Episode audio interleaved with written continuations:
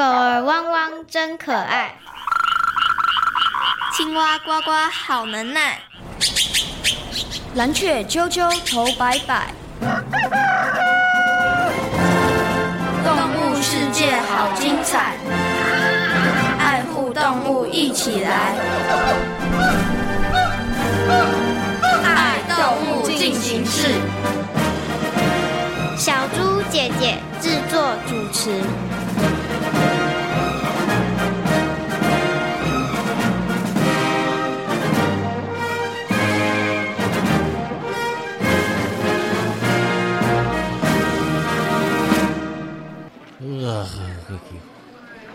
真是太感谢你了，牺牲了白天的睡眠时间。呃，没问题的。我觉得大家对我们真的不太了解，趁这个机会增加个曝光度也不错啊。你们都居住在蓝屿吗？对啊。好，节目准备开始，倒数三、二、一。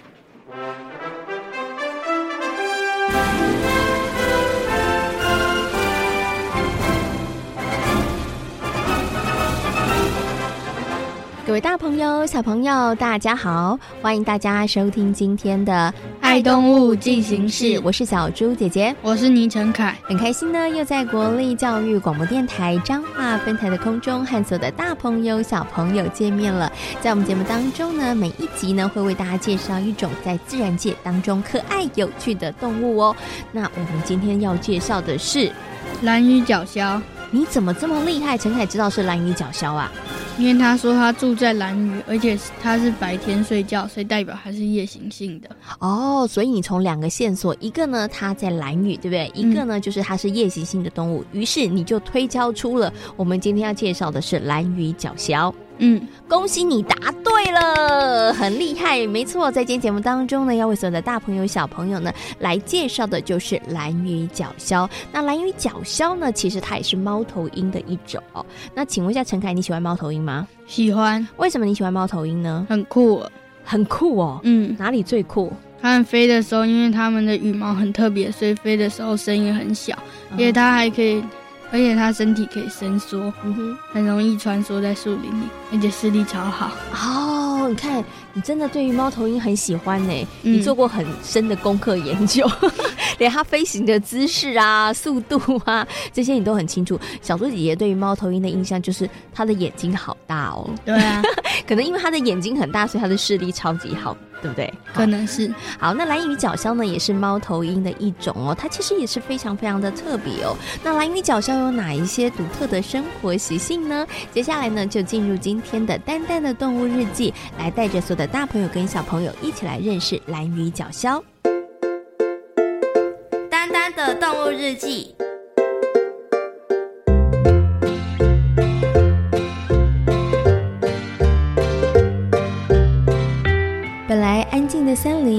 今天显得更加的静谧，丹丹似乎嗅到了空气中不太寻常的气氛，是不是发生了什么事？丹丹心里揣测着。就在盘算该找谁问清楚时，蝴蝶花花和瓢虫点点出现了。总是笑脸迎人的他们，在脸上居然挂着几许担忧的表情。花花点点。你们怎么会聚在一块？唉，附近的树林出事了。出了什么事？很严重吗？你们的表情看起来挺严重的。瓢虫点点告诉丹丹，最近树林里每到夜深人静时，就会出现不怎么好听的声音。动物昆虫们纷纷揣测，那是哪个动物发出的声音。大家调查了好半天，还是搞不清楚是谁。搞不好是新住户，我们也是这么猜测啊。本来大伙想要置之不理的，但是没想到这两天发生了更可怕的事。什么事？有蜈蚣莫名其妙的失踪了，因此我们怀疑跟发出奇怪声音的家伙有关。现在树林里头的昆虫超级害怕着，担心自己是下一个受害者。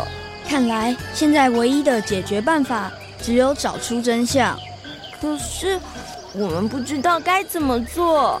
嗯嗯，对了，我有个好朋友，好像就住在那座森林里。也许我可以去问问他。真希望能赶快真相大白，这样我的昆虫好朋友就不用再提心吊胆过日子了。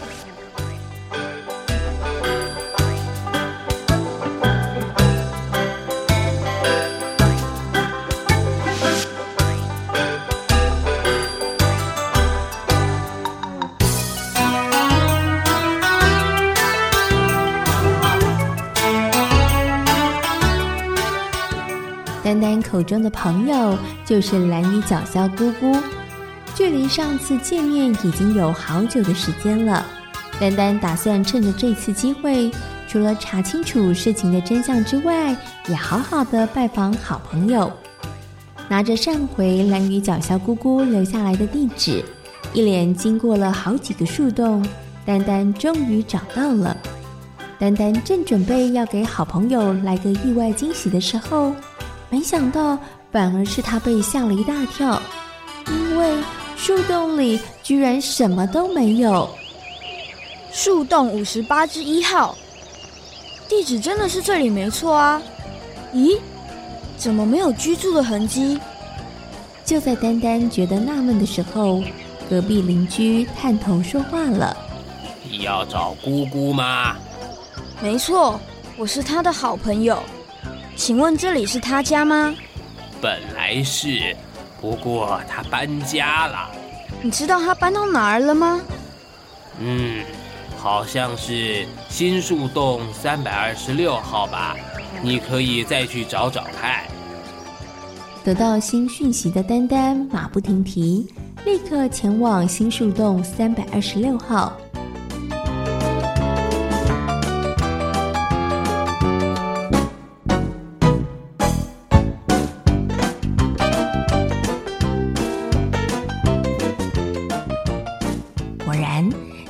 里看到了好久不见、正在打哈欠的蓝鱼角鸮姑姑。姑姑，好久不见。嗯，你是？啊，是丹丹。睡眼惺忪的蓝鱼角鸮姑姑差点认不出眼前的好朋友。看到好久不见的好友，姑姑开心极了。本来是该睡觉的时间。他也强忍着睡意和好朋友聊天。姑姑，你怎么会搬新家？我们以树洞为生，但当树洞不适合居住，或是温湿度不 OK 时，我们会选择搬到新的树洞。哦，原来如此。姑姑，其实我这次来找你是想调查一件事。什么事啊？听完丹丹的来意之后。兰屿角笑姑姑眉头一皱，然后又苦笑了起来。看着姑姑复杂的表情，丹丹被搞得糊里糊涂的。姑姑，你知道是谁发动可怕的夜晚攻击吗？这个……如果对方的力量很强大，我们可以一起对付他们。哎呦，那那是我们做的啦。什么？是蓝鱼角鸮发动的。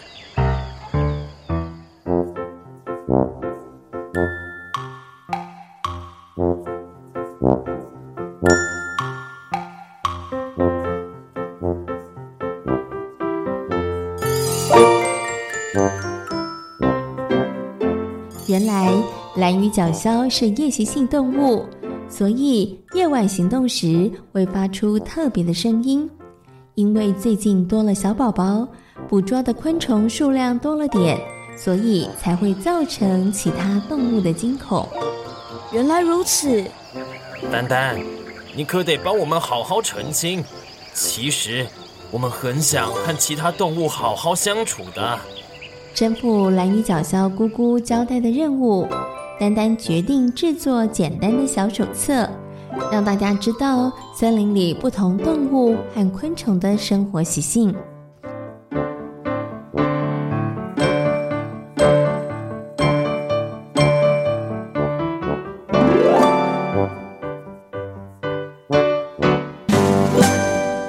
丹丹，我觉得你这个点子很棒哎，这可是我想了很久才想出来的点子，我相信对大家一定很有帮助的。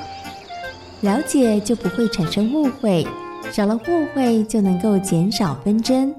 丹丹真希望每天都能够看到朝气满满、快乐的动物朋友呢。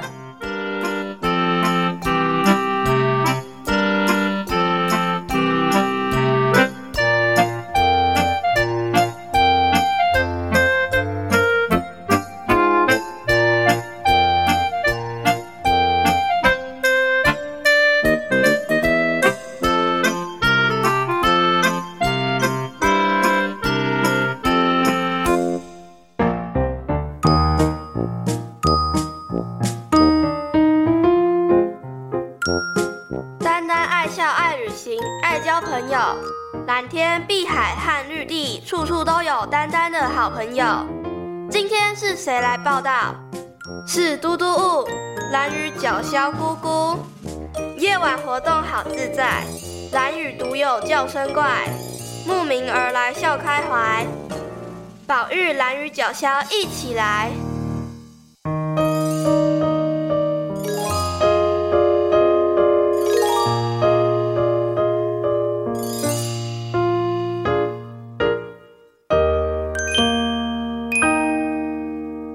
小猪姐姐，我有看过真的蓝鱼角鸮哦，很酷哎。嗯，那你一定是到蓝鱼旅游的时候，当然了，然后看到蓝鱼角鸮，对不对？嗯。那请问一下，在蓝屿四处都可以看到蓝鱼角鸮吗？嗯，要自己去找哦，所以要特别去找，对不对？嗯。哦，那你那时候去观察蓝云角鸮的时候，有要特别注意什么事情吗？不能拿很强的探照灯照它。嗯，可是这样会找不到啊。晚上乌漆嘛黑的，如果不照，那就看不到哎。你可以听声音哦，因为它叫声，对不对？嗯，哦，不能拿很强的探照灯去照它。对，有导游拿很强的灯照，然后呢，我们的老师就告诉我们，他说。如果拿很强的灯照猫头鹰的话，它眼睛会受伤，而且会受到惊吓。哦，它不只会惊吓，而且对于它的眼睛来讲也会造成伤害。嗯、哦，所以大家千万不要做这样的事情。那怎么样找到猫头鹰呢？刚刚陈凯就提供了一个很好的方法，就是听声音，嗯，对不对？因为呢，蓝鱼角鸮或者其他猫头鹰的叫声都非常非常的特别。嗯，那除了你刚刚说的之外啊，那观察蓝鱼角鸮还有没有什么要特别注意的？也是要轻声细语，嗯，而且是晚上的时候行动，对 对对。那晚上光线不是这么亮的时候，小朋友可能在行动的过程当中，可能要特别的留心跟注意了。嗯，陈凯呢有到过兰屿去旅游，对不对？你知道兰屿除了有兰屿角鸮之外呢，还有台湾的十六个原住民族当中一个很特别的原住民族，你知道是哪一组吗？是达悟族。Bingo，你答对了。兰屿岛的原住民呢，就是达悟族的朋友哦。那达悟人呢，他们其实是以捕鱼为生，他们并不会捕鸟类，所以也因为这样，那么在兰屿岛上的兰屿角鸮呢，他们其实是可以很自在的生活的。那在达悟族的传统文化当中呢，他们其实是把兰屿角鸮呢视为是不吉祥的动物哦。为什么啊？哎，为什么他们会把陈凯很喜欢的兰屿角鸮视为不吉祥的动物呢？那其他的小朋友还有哪一些关于兰屿角鸮的问题呢？接下来呢，就进入今天的动物明星大 Google 的单元当中，邀请小虎哥哥来为所有的大朋友小朋友进行说明哦。动物明星大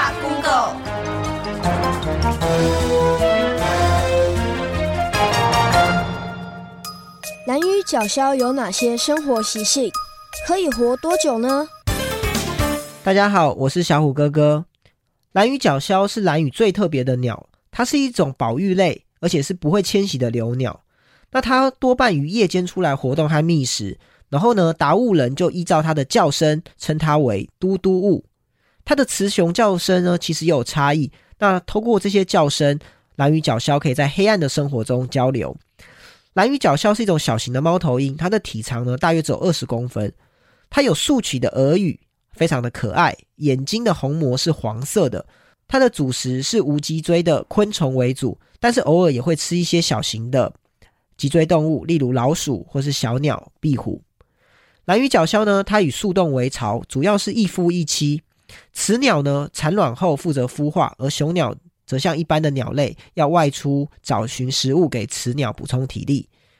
一般兰屿角鸮在野外的个体寿命都可以到十二年以上，但是呢，它们小时候死亡率却很高，幼鸟常常呢死亡率高达百分之六十六呢。为什么达悟族人认为兰屿角鸮是不吉祥的？达悟人过世以后呢，他们呢并没有举行葬礼的这种传统的习俗，通常就是找一块空地，然后把人埋进去，然后也不立碑，也不弃墓，哦，就覆盖。直接结束。那棋盘脚呢，是一种海漂植物，在蓝屿非常的常见，因此呢，很多埋埋葬的时候就是埋在呃这个棋盘脚的下面。那大人呢，为了怕小朋友乱闯此地，他就叫他棋盘脚这种树，我们叫它魔鬼的树。接下来呢，这种蓝鱼角鸮最喜欢这个棋盘角，所以呢，兰屿人就觉得他们是恶魔的使者，好，所以才会有这样的名字。所以呢，以前达悟族人是不是很喜欢蓝鱼角鸮的？但是随着现在观光的盛行，还有观念的改变，蓝鱼角鸮可是代表蓝屿的特殊生物呢。为什么蓝鱼角鸮的数量不多？蓝鱼角鸮呢，大约现在有一千只。那为什么它数量这么少呢？因为它只分布于蓝屿，那蓝屿呢并没有很大，所以呢它的数量就局限了。而猫头鹰它是一种猛禽，它有所谓的领域性，所以呢，你不可能很密集的生长。另外呢，蓝屿角鸮虽然很少有天敌，台风的威胁也会威胁到这个幼鸟的生存。最主要是近年来开发原始的森林呢被砍伐，然后种经济作物，所以它的栖地呢也消失，受到威胁。哦，它主要利用树洞筑巢，但是这些天然的树也渐渐的减少。接下来呢，我们还使用一些农药。那蓝鱼角鸮吃的是昆虫，也会受到农药的影响，因此呢，它的数量也岌岌可危。目前是保育类的动物哦。观察蓝鱼角鸮有哪些该注意的？在蓝屿其实看到蓝屿脚鸮的几率很高哦。像我呢，去蓝屿的时候就有看过。你只要听着它的叫声，然后去找，通常都蛮容易发现的。不过，随着现在观光的发展，越来越多人可能会去看蓝鱼角鸮，其实对它也会有一些干扰。那我们该怎么办呢？第一个，我们可以避免长时间的用光去照它；另外呢，我们手机也可以关机，避免铃响的时候去影响它们生存。另外呢，我们不要骚扰它太久，我们看到观察一下，其实就很够了。不过呢，主要还是游客本身需要自我约束，在。带队的领队呢，也需要控制游客的活动地点与行为，所以我们在观赏的时候，其实我们应该要兼顾环境保育与地方旅游的发展，制造双赢的目的。有哪句成语的典故和猫头鹰有关？没错，的确有句成语和猫头鹰有点关系，就是风雨飘摇。至于它们有什么关系，大家来听听故事就知道喽。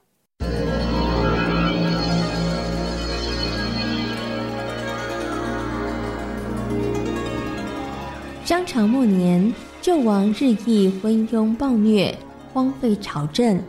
周武王在弟弟周公旦的帮助下，消灭了商纣，建立了周朝。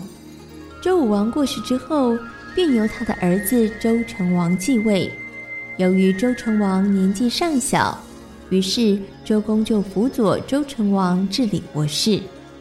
我看这个周公应该是别有用心。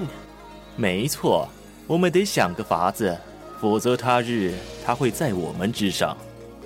成王的叔父管叔和蔡叔等兄弟怀疑周公别有用心，于是他们到处散播周公有野心，想要谋夺王位的不实消息，同时还联合商纣的儿子武庚，打算造反背叛周朝。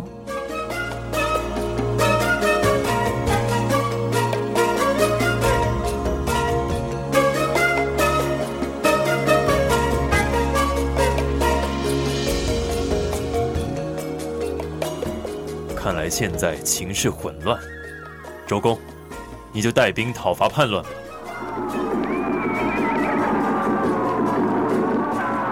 后来，周公奉成王的命令，花了三年的时间平息动乱。当政局稳定之后，周公把政权归还给了成王，自己回到了臣子的职位。周公在平定管叔、蔡叔及五更之乱后，便作了《吃宵》这首诗送给成王。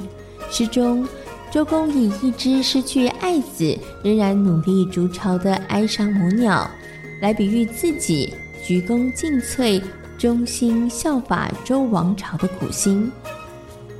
吃宵啊，吃宵！你已经抓走我的孩子，不要再来破坏我的窝。我已经花了许多心力养育幼子，我也已经累病了。趁着老天还没下雨时，我剥取桑根的皮，把窝里空隙的地方缠补牢固。现在树下的人们，还有谁还敢欺侮我？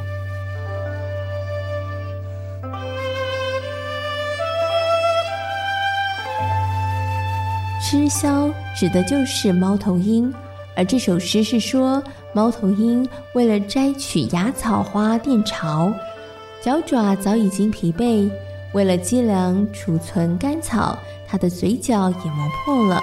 可是窝还没有修筑好，窝巢还在危险的树梢上摇晃，在风吹雨打中飘荡，而母鸟只能够恐惧而且无助地大声地惊叫。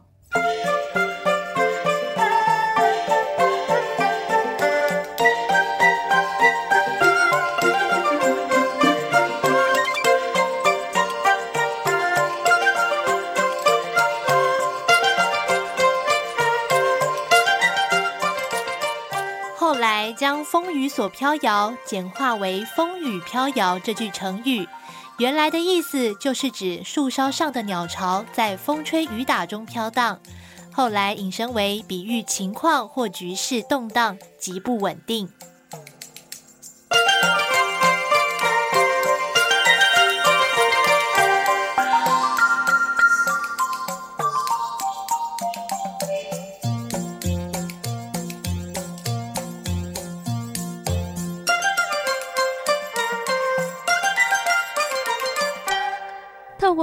动物明星大 Google 的单元，相信所有的大朋友跟小朋友对于蓝鱼角鸮应该有更多的认识和了解了。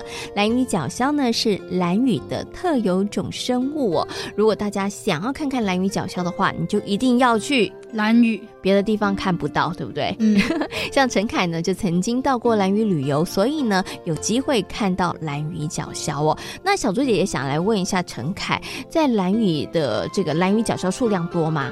应该是少吧。哦，所以你们上次看的时候花了一点时间找他，嗯，会不会很难找呢？其实也还好，因为老师可能很有经验呢，对，不对？找的速度比较快，但是数量呢，我普遍来说其实是没有那么多的。嗯、那我想问一下陈凯，你觉得为什么蓝鱼角鸮的数量诶会比较少，没有那么多呢？嗯，大概是因为很多游客的关系吧。好，因为你们去拜访他，把他吓跑了。搞不好是，所以你觉得应该可能跟开放观光啊，可能跟旅游有关系。那到底是不是这个原因呢？那我们接下来呢，就进行今天节目的最后一个单元，听动物说悄悄话，请蓝鱼角鸮来告诉大家哦，为什么它们的数量会越来越少呢？听动物说悄悄话。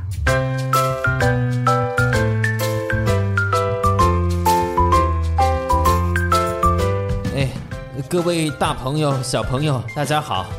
我是在兰屿才能看到的兰屿角鸮。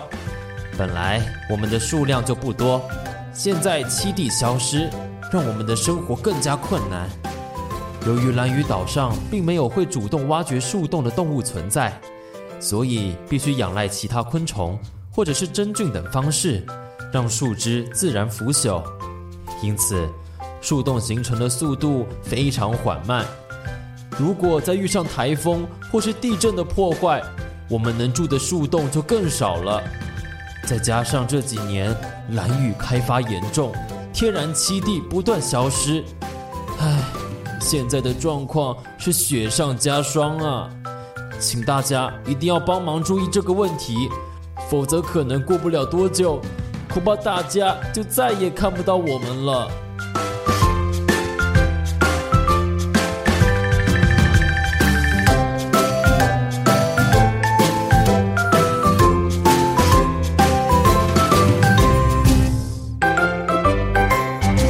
在今天爱动物进行式的节目当中，为所有的大朋友小朋友介绍的动物就是。蓝鱼角鸮，请问蓝鱼角鸮是住在哪里呢？当然是在蓝屿啊，没错。感觉你的回答好是好像是小猪姐姐问了一个很笨的问题。嗯、其实蓝鱼角鸮呢是这个蓝屿的特有生物哦，非常的珍贵，也非常的稀少哦。那大家一定要好好的爱护它们哦。那请问一下，蓝鱼角鸮有哪一些特别的生活习性呢？它是夜行性的动物，而且叫声很特别。嗯，而且它是猫头鹰的一种哦。对、oh,，OK。好，那这个刚刚有提到的蓝鱼角鸮的数量呢，其实并不是太多，所以大家要好好的保育它们呢。那怎么样来保育它们呢？其实维持天然的栖地是非常非常重要的哦。世界好精彩，爱护动物一起来。我是小猪姐姐，我是倪晨凯。感谢所有的大朋友跟小朋友今天的收听，也欢迎所有的大朋友跟小朋友可以上小猪姐姐游乐园的粉丝页，跟我们一起来认识大自然世界里头有趣的动物哦。感谢大家今天的收听，我们下回同一时间空中再会，拜拜。拜